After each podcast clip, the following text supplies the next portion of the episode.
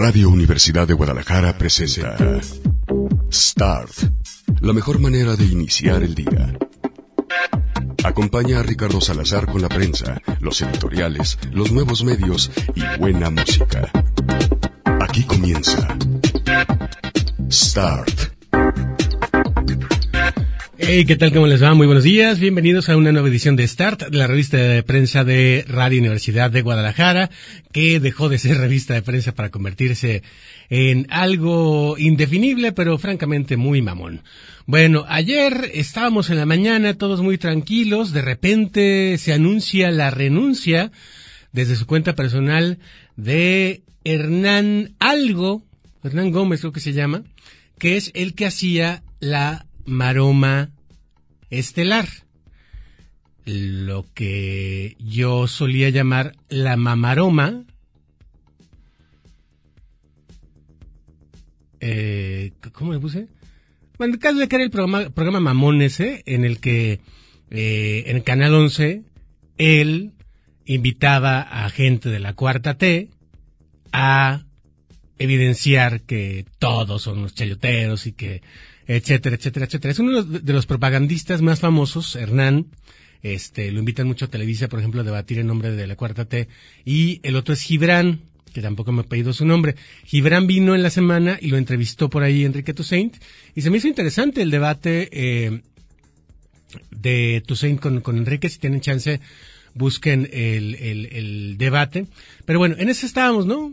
Y dijimos, no, hombre, porque acuérdense bueno, no se acuerda, no, creo que nunca se los mencioné al aire, ya me acordé, que vino la semana pasada y platicó con Lalo González, también conocido como Eduardo González, o también conocido, o mucho mejor conocido en el mundo del de, Twitter, como con todo y triques, y se fue a el área rica de Zapopan a platicar con los fresas para evidenciar que en Jalisco había y yo sentí un viaje así bien clavado a 1995, discriminación en la entrada de los antros.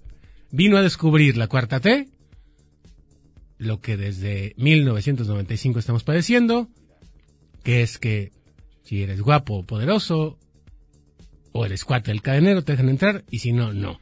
En los antros bugas, en los antros gays, hasta te pagan porque entres. Bueno, por eso me dan un poco de hueva los, los Santos Bugas.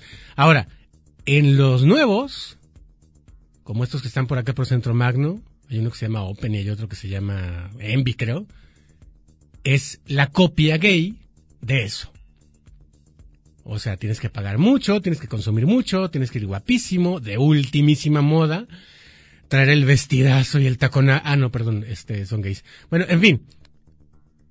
El caso es que cuando sale de gira este programa, que en su momento recordarán causó polémica por el lanzamiento de un personaje malísimo llamado Madame Fifi, que en realidad es la parodia mal hecha de Denise Dresser. Ya de, Denise Dresser de, de, por sí es una parodia de sí misma, ¿no? De lo que era hace 10, 20 años. Pero bueno, hicieron lo de Madame Fifi y todo el mundo los criticó, pues porque evidentemente era un programa de propaganda para atacar a los enemigos. Por eso me llamó mucho la atención el programa la semana pasada. ¿Qué quería evidenciar Hernán en Jalisco? ¿Que hay discriminación? ¿Que somos unos clasistas? ¿Que Enrique Alfaro no está haciendo nada? ¿Qué? Yo no entendí, francamente.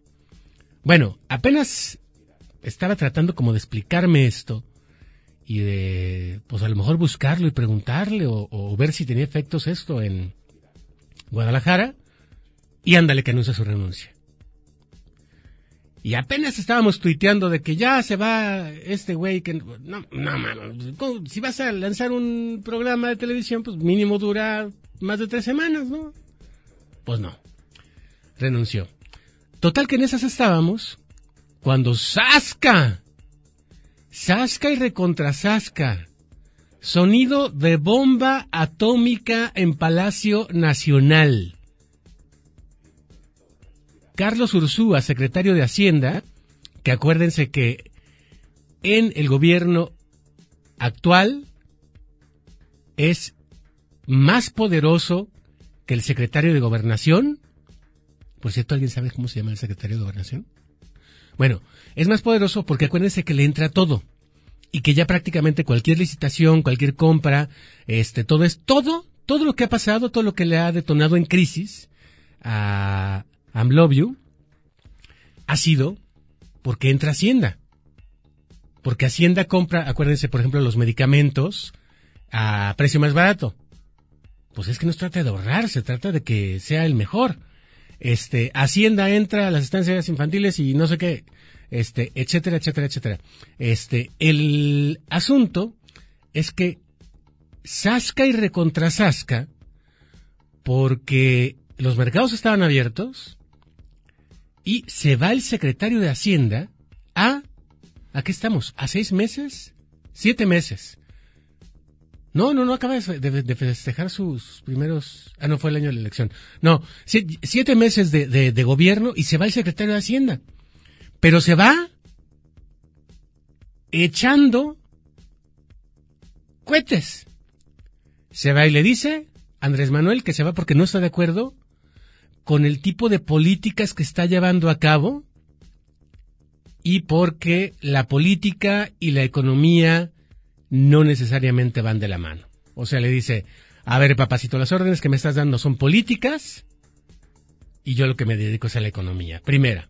Segunda, me voy también porque me enjaretaron, él lo dice con un lenguaje más elegante, por supuesto, pero yo no sé hablar con lenguaje elegante.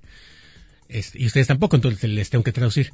Este, me enjaretaron gente que no tiene ni puta idea de lo que hace y que no tiene sobre todo ni puta idea de economía. Gente muy poderosa de su gobierno, le dice Carlos Ursúa a el presidente. Me la enjaretaron.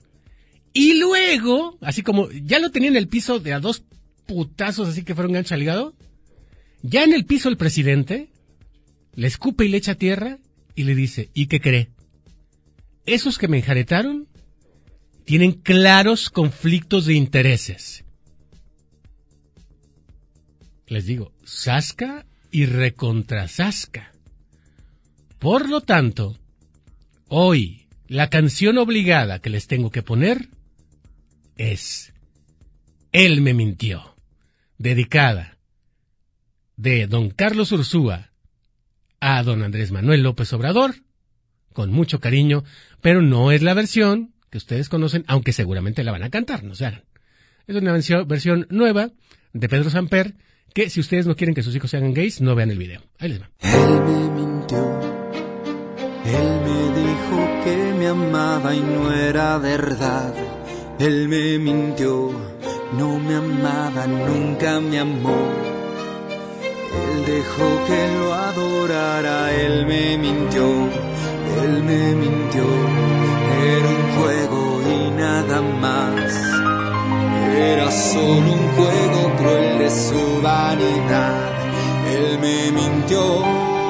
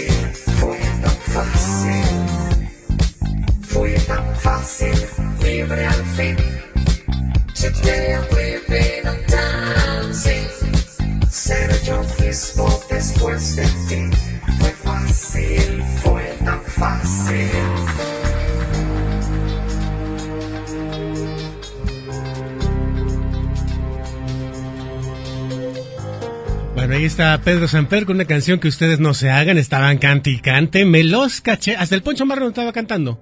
A mí no me engañan. Bueno, pues resulta que esa canción le dedicó Carlos Ursúa, eh, encima de que ya le había escupido y le había echado tierra en los ojos y lo tenía en el piso, este, y bueno, luego apareció, reaccionó rápido, eh, hasta eso. Este, hasta parece que Indatcom le opera las redes a Andrés Manuel López Obrador porque hizo inmediatamente un video donde habla acerca de que el proyecto y que no sé qué, que le- algunos no están entendiendo y que eh, eh, eh, eh, eh, y el primero los pobres y no sé qué, bla, bla, bla, seis minutos de no callarse para nombrar al nuevo secretario de Hacienda, que por cierto era el subsecretario de Hacienda, que a su vez ya había sido su secretario de Finanzas cuando él era el el eh, regente ya después transformado en jefe de gobierno de la Ciudad de México. Recordarán ustedes. Bueno, ese vato que se le veía una cara de felicidad inmensa. Ustedes buscan en mi timeline. Es más, le voy a retuitear ahorita. Me voy a autorretuitear para que vean la cara inmensa. eh, Perdón, la cara de inmensa felicidad que le dio que lo nombraran secretario. ¿Por qué? Porque este batito ha declarado dos veces públicamente cosas que son planes, que son planes secretos del gobierno, eh, y Darth Vader, entiéndase Andrés Manuel López Obrador, no quiere que se den a conocer. Y luego resultan ciertos. Por ejemplo, fue el batito que dijo que estaba planeando la cuarta T, el gobierno de López Obrador, que volviera a la tenencia. Y luego en la mañanera salió López Obrador a decir, que, que te- tenen- tenencia, que, que- pues, nosotros, un impuesto, no, cero impuestos, no vamos a subir impuestos. Y luego fue también eh, el creador, recordarán ustedes, de una nota que comentamos aquí, de que le querían cobrar impuestos a las plataformas digitales, tipo Netflix, por ejemplo, y o tipo Uber. O sea, todo lo que se consume por Internet. Y entonces, también el día siguiente sale el presidente a decir, no hombre, claro que no, pues, pues, pues cómo vamos a, a, cobrarle a, Ne- a- a Netflix por el contenido de, de- de- del impuesto de no sé qué, si eso lo va a terminar pagando el usuario final, no se lo vamos a cobrar a Ne- a, Netflix y aparte quién sabe dónde, dónde está el servidor de donde se baje la película, Pues no, no, no, no, no, no, no, no, no, no, no. Primero los pobres y, lo- y- lo- y- nada más, ¿no? Y no cobran sus impuestos. Bueno, las dos veces que el batito apareció en público, las dos veces la ha cajeteado. Por eso yo creo que tenía la cara que tenía ayer. Y entonces yo creo que las dos horas que pasaron en que se hizo pública la renuncia de Carlos Ursúa y que aceptara este batito con esa cara, seguramente el presidente Andrés Manuel López Obrador le cantó esta canción. Decídete. En la versión de las Nancy Rubias, perdón, ya me estoy brincando una, pero la podemos poner de una vez porque te la puse mal. Perdón, perdón, perdón, perdón. Entonces le, le tuvo que cantar durante dos horas, que si por favor le hacía el paro, y le cantó esta canción al nuevo secretario de Hacienda.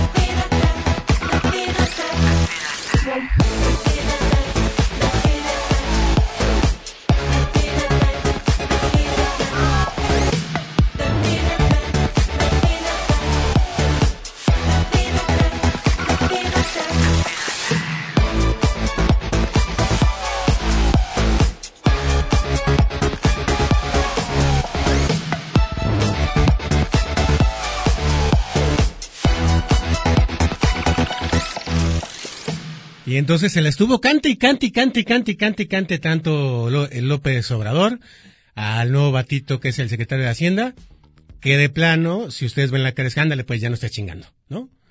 Entonces, bueno, así fue la novela del día de ayer en Palacio Nacional. Bomba en Palacio. Bombazo en Palacio. Bueno, ¿se acuerdan de este momento? Ya cambiando de tema. Escuchen ustedes, y seguramente se van a acordar, porque es una cosa maravillosa de los momentos más memeables y mamables del Internet que hemos vivido recientemente. Escuchen. ¿Sabes qué es, qué es el Big Data? ¿Sabes qué es el Internet de las cosas?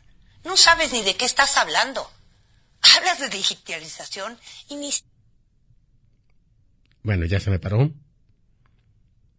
Les digo, aquí nunca me funciona, pero bueno. sabes qué son las apps. Háblame, de, háblame del Internet de las cosas. ¿Sabes para qué sirve? ¿Sabes cómo lo puedes aplicar? Dime, contéstame. Contéstame. Muchas gracias, candidata. Gracias. Se acabó, se acabó su tiempo. Y bueno, ahí es cuando se paró Purificación Carpinteiro a tronarle los dedos, ni más ni menos que en pleno debate, a Claudia Sheinbaum, ¿no? Ojalá que el Claudia Sheinbaum no sea, este, muy rencorosa, porque si sí, híjoles, se la va a traer eh, ahora que ella tiene, pues, el poder de bajada, ¿no? En fin, el caso es de que la mera verdura, a ver, les voy a preguntar la neta. Tú que me estás escuchando, ¿sabes qué es el Internet de las cosas? Neta. ¿Sabes qué es la Big Data? Neta. ¿Sabes cómo se relaciona el 5D, perdón, el 5G, te digo, el 5G con el Internet de las cosas? No, ¿verdad? Entonces te voy a tronar los dedos como Claudia, di- digo como esta, la puria, la Claudia, pero te lo voy a explicar. Bueno, yo no. En realidad te lo voy a explicar uno de los grandes, verdaderamente grandes estudiosos de la comunicación. Que cualquiera que haya estudiado periodismo o comunicación va a reconocer su nombre en cuanto se los diga. Es un artículo que viene en La Vanguardia, en eh, este diario español, y es de Manuel Castells. Y dice, redes 5G buscan usuarios. Dicen, digo, que estamos ante una revolución en la tecnología de la comunicación. Y como la comunicación es la esencia de nuestra capacidad cognitiva, se espera, y algunos predicen, un impacto profundo en todas las esferas de la vida. Sobre todo ahora que Trump se rindió a la evidencia de que aunque es una empresa privada china, Huawei, la que está en la vanguardia de la tecnología de diseño y producción de estas redes no puede impedir la colaboración de empresas estadounidenses en el suministro de insumos porque perjudicaría gravemente a todo el mundo. Así se amplían las posibilidades de innovación compartida y la gama de sus aplicaciones. Pero ¿de qué estamos hablando? Simplificando, 5G se refiere a redes de comunicación inalámbrica que conectan dispositivos, escuch- escuchen muy bien esto, a una velocidad 40 veces mayor que las actuales 4G. 40 veces mayor, con una superior capacidad de transmisión de datos y una bajísima latencia, palabreja que designa la rapidez de respuesta de la red a una señal, que es algo así como unos 4 milisegundos. Tardé más en decir la palabra que en lo que reaccionarían estas redes. La primera consecuencia del despliegue del 5G es hacer realidad el Internet de las cosas, es decir, la interconexión de cualquier objeto o máquina independientemente de las conexiones entre humanos, que llegarían a 20 mil millones de conexiones. Esa es la infraestructura de la sociedad en red, es decir, aquella sociedad en la que todo funciona en red. La comunicación, la producción, el comercio, las finanzas, la gestión, el transporte, los chismes de las tías, no sé, no se creen eso, no. El, WhatsApp, este, con conejitos, deseándote eh, muy buen día, las virgencitas de Guadalupe en las cadenas eh, de grupos familiares en WhatsApp, todo, no se crean eso, yo se lo agregué. Bueno, les sigo con la lectura de Manuel Castells.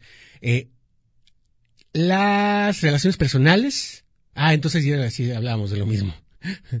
la política, los movimientos sociales, la ciencia, la educación, la sanidad y todo lo que se te ocurra, todo está funcionando en una sociedad cuya infraestructura ya está en red. Ya funcionábamos en red, pero al hacerlo con la velocidad y la capacidad de transmisión de datos que permite la tecnología 5G, hay cambios cualitativos. El primero es la proliferación de robots, que mediante los avances actuales en inteligencia artificial pueden operar múltiples funciones conectándose a bases de datos que les permiten ejecutar instrucciones o tomar sus decisiones dentro de límites programados en tiempo real. El ejemplo más conocido es el vehículo autónomo, que ya existe y que está en espera de autorización legal para difundirse o para empezar a venderse ya eh, de manera masiva. Combinado con la tecnología del coche eléctrico, cambiará todo el sistema de transporte con mucha menor contaminación en cuanto se venzan las resistencias de las empresas del automóvil. Ojo con esto, por eso queremos una refinería, que por motivos económicos quieren alargar lo que puedan la vida de sus obsoletos modelos, fuente principal de la polución. Porque el 5G también permite gestionar el consumo de energía con datos precisos y continuos. En otro ámbito, las transacciones financieras aumentarán exponencialmente su velocidad, lo cual a la vez permite mayores ganancias. El capital rota más rápidamente va a haber mayor- mayores posibilidades de especulación, disminuyendo la capacidad de los órganos reguladores. Ojo con eso. La manufactura, mediante impresión 3D a distancia, por ejemplo, recibirá un gran impulso organizando la fábrica global y robotizando numerosas tareas, cambiando la estructura del mercado laboral. O sea, por ejemplo, en lugar de yo pedir a China el, mis tenis, pues puedo mandar a imprimirlos en una impresora 3D y que de ahí salgan las piezas. Y lo único que me tendré que mandar China sería el plano o los patrones y la autorización para imprimir. ¿no? En fin, bueno, el caso es de que eh, todo esto va a formar parte de una fábrica global que va a robotizar numerosas tareas, cambiando la estructura del mercado laboral. En cuanto a el paro, es decir, el número de personas que se van a quedar sin chamba, depende de la relación entre los empleos nuevos que se creen y los viejos que se eliminen. Esta casi es un- una obviedad, pero lo platicábamos el lunes. La estrategia militar está ya siendo transformada por la utilización masiva de drones. El 5G, y de ahí la preocupación de Trump, no por otra cosa, no por los telefonitos Huawei, no, por los drones que a su vez con el 5G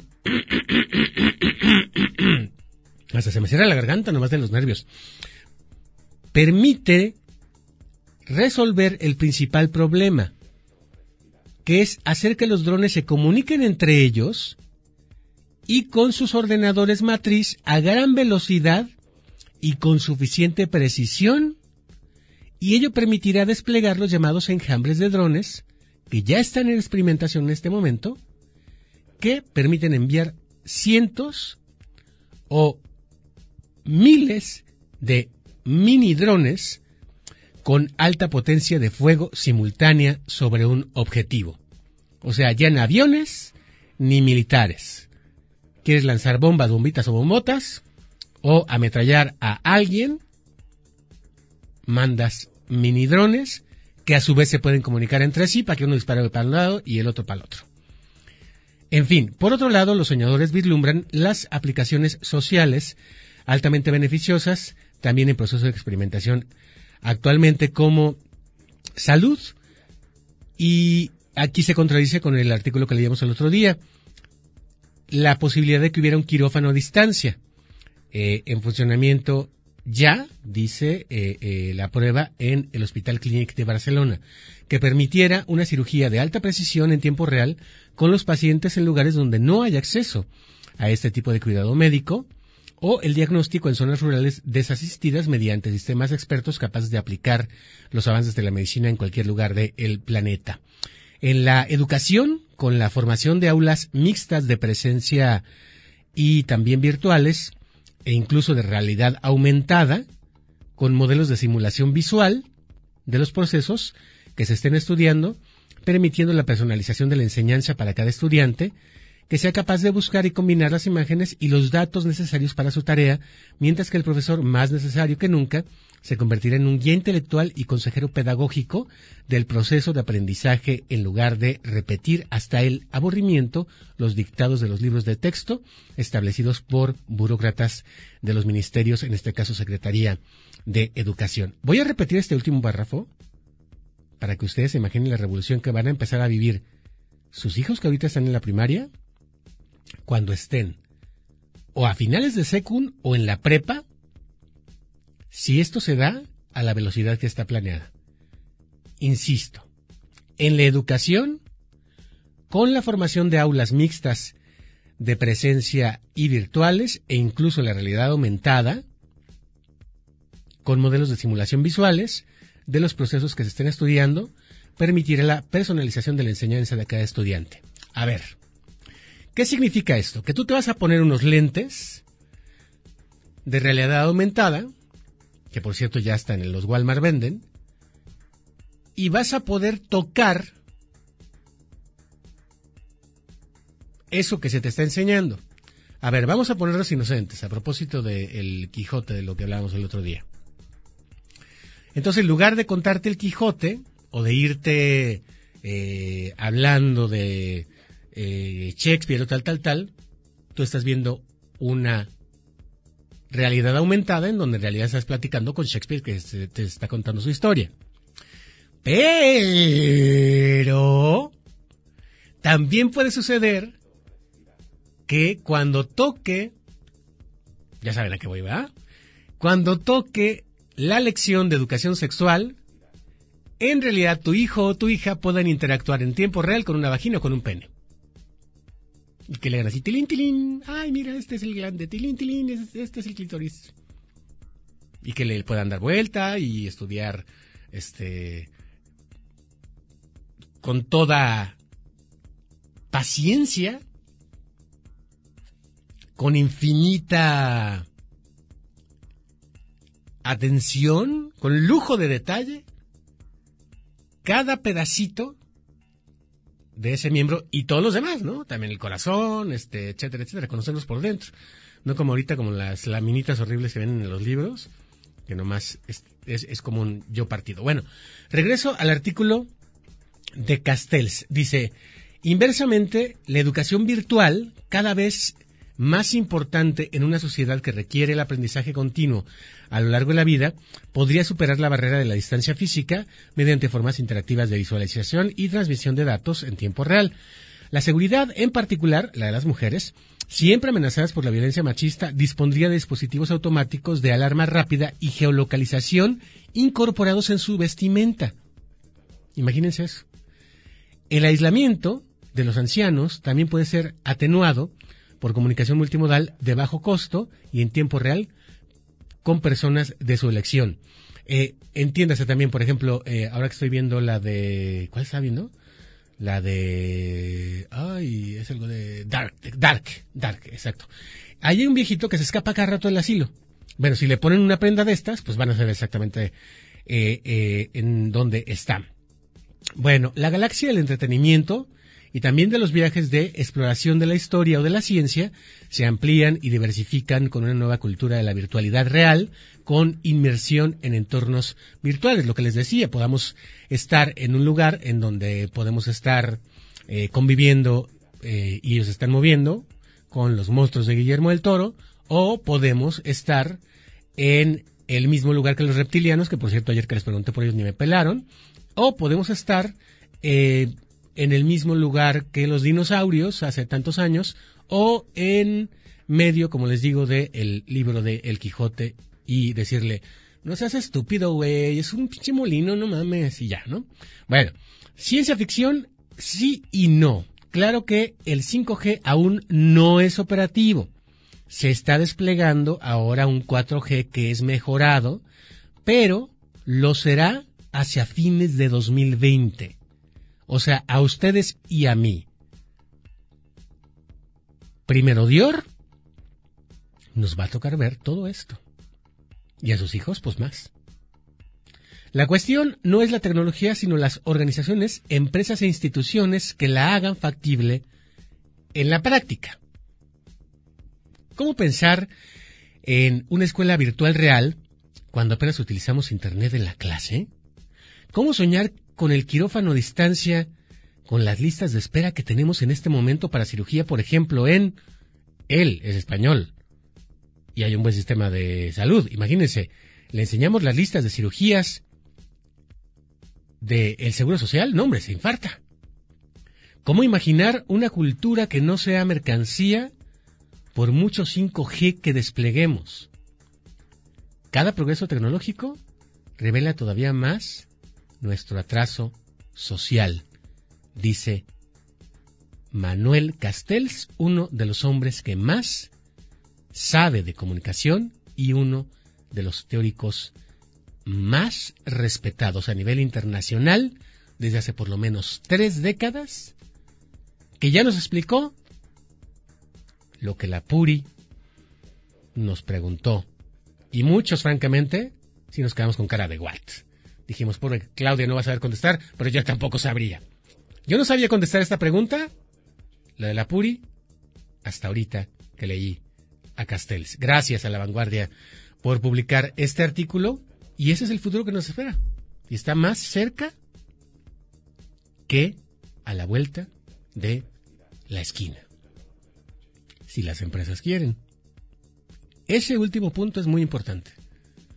Porque sí, ahorita ya hay televisiones, que no sé qué, que realidad aumentada, que los lentes, que el videojuego, que tal, tal, tal. Nada más que es eso lo puede pagar la clase media con tarjetas de crédito como la de Mirza Flores a 24 meses sin intereses o solamente el decil de ricos.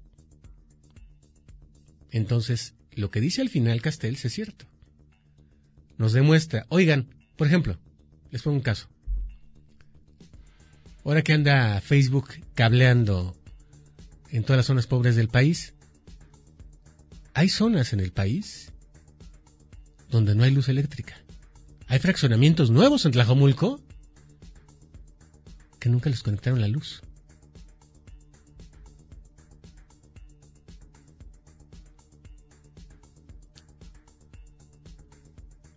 Y entonces gente hoy que no tiene acceso a siquiera ir a cualquier doctora que le den un paracetamol. Y sin embargo, ya tenemos 5G. Y, como soy de lo peor, cada vez que digo 5G, este, me agrego una R al final y nomás estoy pensando en eso. Así que mejor cambiemos de tema, pero pónganse mucho a pensar en eso, ¿eh? Ya viene, ya está aquí. Eh, cambiemos de tema y le vamos a dedicar la siguiente canción. ¿Sí me cabrá toda? ¿Sí? Ah, Ok, se la vamos a dedicar a Guillermo el Toro. ¿Por qué? Porque es el hombre del año. Y eh, el día de hoy, si se fijan, puse covers, en realidad, de canciones. Algunos de ustedes dirán que son covers culeros, pero bueno. Eh, el caso de que The Killers, con el guapísimo Brandon Flowers, le puso, eh, pues, sabor al caldo cuando en Glastonbury, que se acaba de llevar a cabo hace no mucho tiempo en Inglaterra, que es el festival más importante de Inglaterra, pues ellos se presentaron, por un lado, eh, con Pet Boys, ayer les ponía un pedacito, pero por otro lado, The Killers se presentan solos y hacen este homenaje a ni más ni menos que Morrissey. Una de mis canciones favoritas que se llama This Charming Man y sin duda el hombre más charming en este momento en Guadalajara se llama Guillermo del Toro. Así que dedicada para ti, mi querido Memo, porque ahora todos somos compas de Memo, ¿no? Como es de aquí. Todos comemos los mismos tacos y, y- yo te conocí en el ITESO, Memo, ¿te acuerdas? Sí, a huevo, ¿cómo no? Sí, entonces, This Charming Man esta mañana con la versión de The Killers. Ladies and gentlemen, guitar hero, Johnny fucking Marr.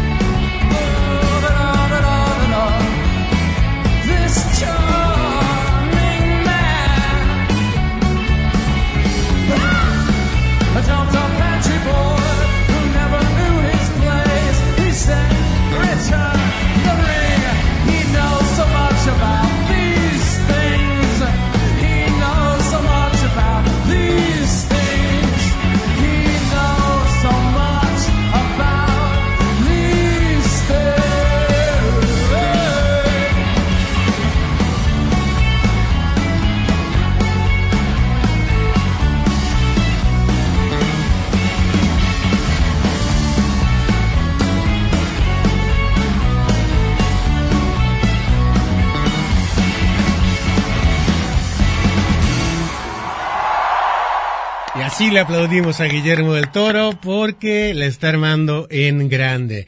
Está cayendo de sorpresa a los lunes, que los lunes son con boletos regalados y entonces de repente a ciertos grupos los está guiando él mismo por el Museo de las Artes donde se encuentra montado el eh, imaginario de Guillermo a través de la exposición En casa con mis monstruos. Bueno, la novedad es que ahora va a haber también recorridos nocturnos porque claro, en la noche los monstruos dan más miedo, ¿no?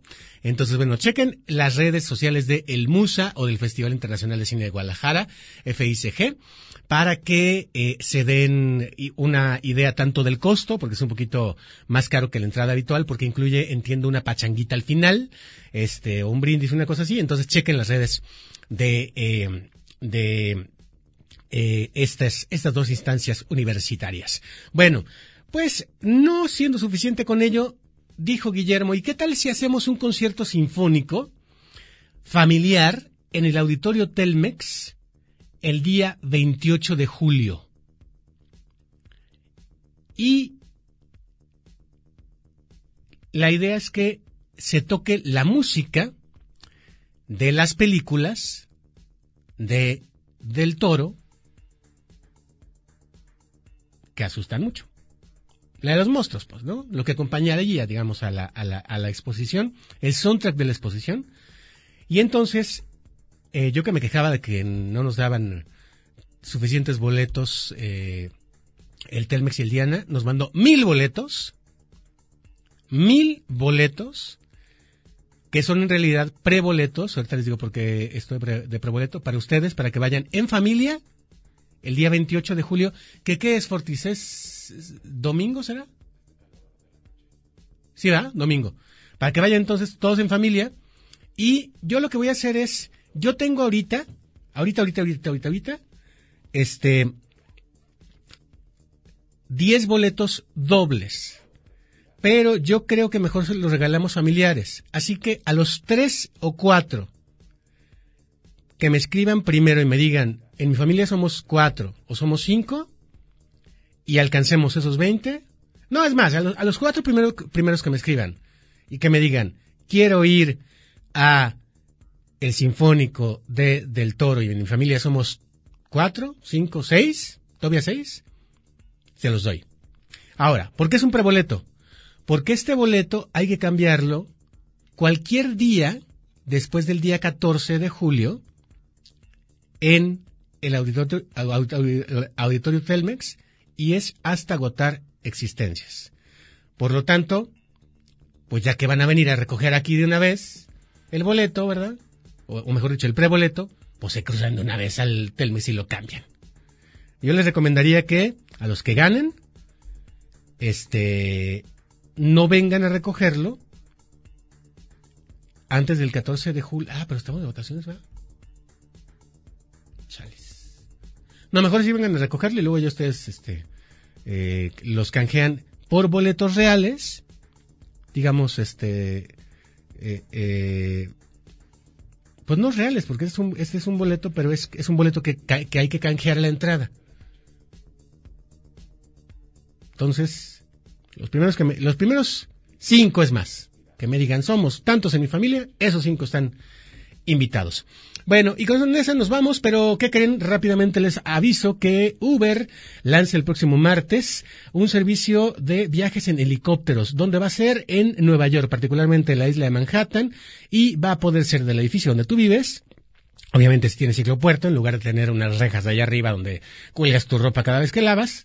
Ah, no, eso no pasa en Nueva York, ¿verdad? Bueno, perdón. Este, y de ahí te llevan al aeropuerto JFK y de regreso. Ahora, también te puedes ir a la oficina en Ubercopter y el precio es de entre 200 y 225 dólares por vuelo y también aplica la tarifa dinámica. Si hay demanda o si está el mal clima, te van a subir la tarifa. Así que el nuevo servicio de Uber es de helicóptero.